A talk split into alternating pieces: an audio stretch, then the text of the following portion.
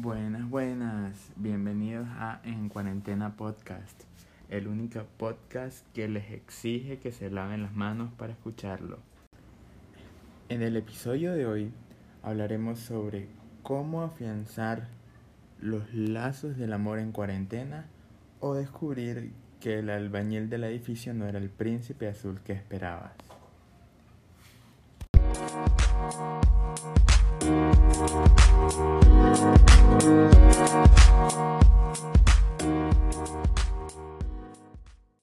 Empezamos con noticias. Bueno, entre las noticias que encontramos tenemos dos, una buena y una mala. La mala es que al parecer han aumentado el número de divorcios en China a causa de la cuarentena. Y es que las parejas al pasar más de un mes encerrados han visto cómo florecen todos los conflictos que, que permanecían escondidos en su día a día.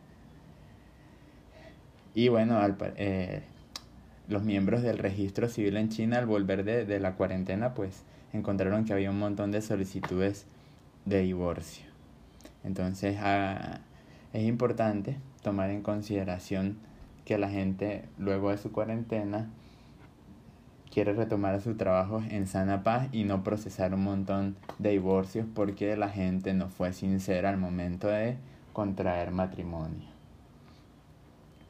La otra es un poco mejor, pues al parecer Instagram ofició la primera boda virtual de una pareja argentina que celebró sus nupcias eh, en esta plataforma. La verdad, lo único que me genera duda de esto no es el, el proceso legal ni de, ni de la celebración, sino cómo habrán hecho para consumar su matrimonio.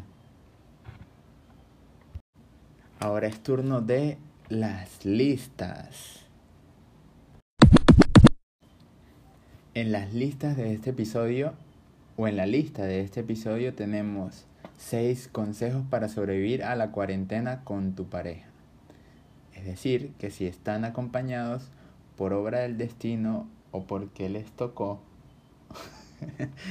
eh, convivir en la cuarentena con su pareja, les, les tenemos seis consejos para que esto salga de la mejor manera y no termine en divorcio o embarazo.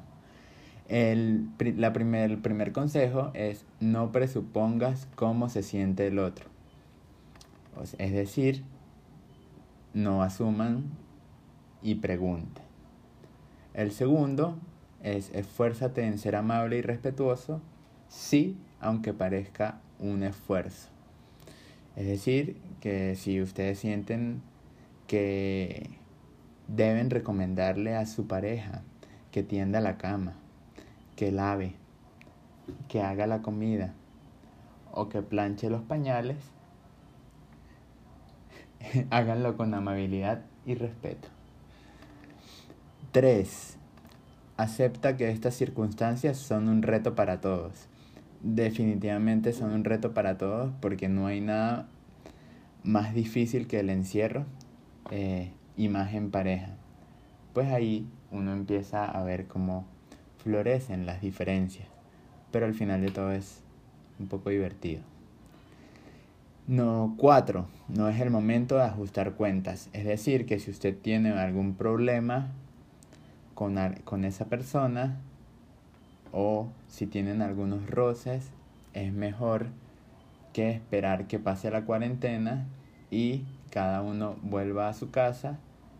Y si son esposos, bueno, están un poco jodidos, pero pero bueno, no, no se echen la culpa durante la cuarentena. 5. Asegúrate de diferenciar casa y trabajo aunque trabajes en casa.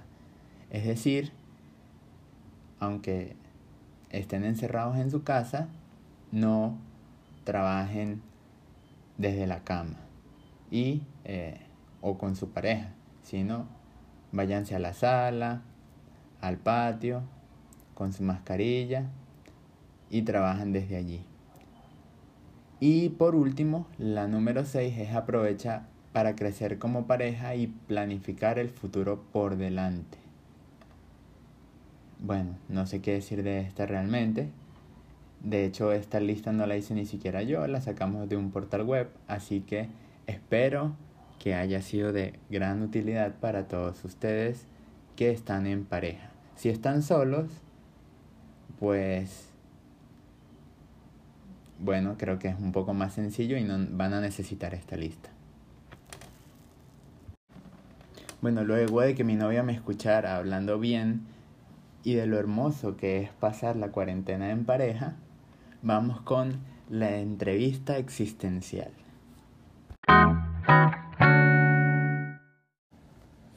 Para la entrevista de este episodio tenemos a Isabel, quien es la experta en el arte del amor y nos contestará una pregunta que hemos diseñado especialmente para ella, que es, redoble, ¿quién inventó el amor?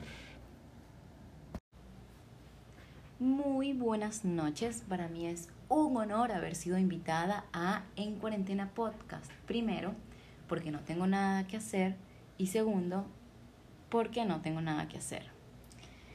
La pregunta fue ¿Quién inventó el amor?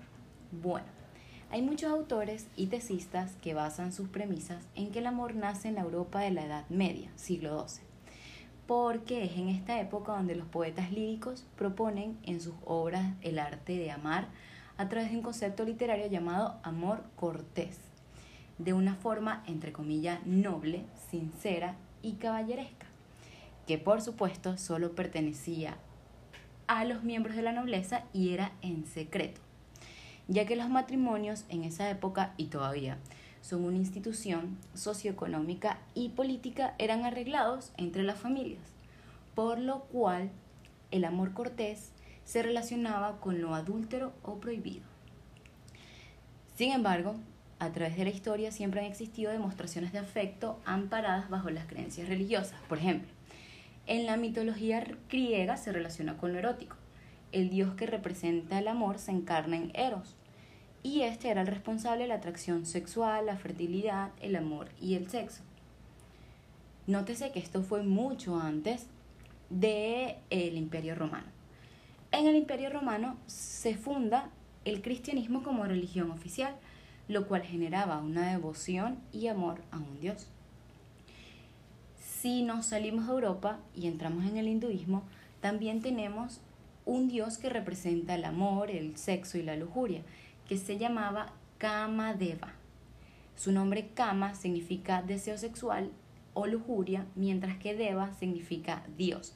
Y estoy segura que varios de los oyentes están bien relacionados con esta palabra. O por lo menos les parece familiar. Si dejamos de lado la palabra amor y nos basamos en la palabra romance, la palabra romance viene de Roma, cuando Europa estaba controlada por los romanos. Tiene lógica. Los cultos hablaban latín, pero la gente mezclaba el latín de los romanos con el lenguaje autóctono de su país.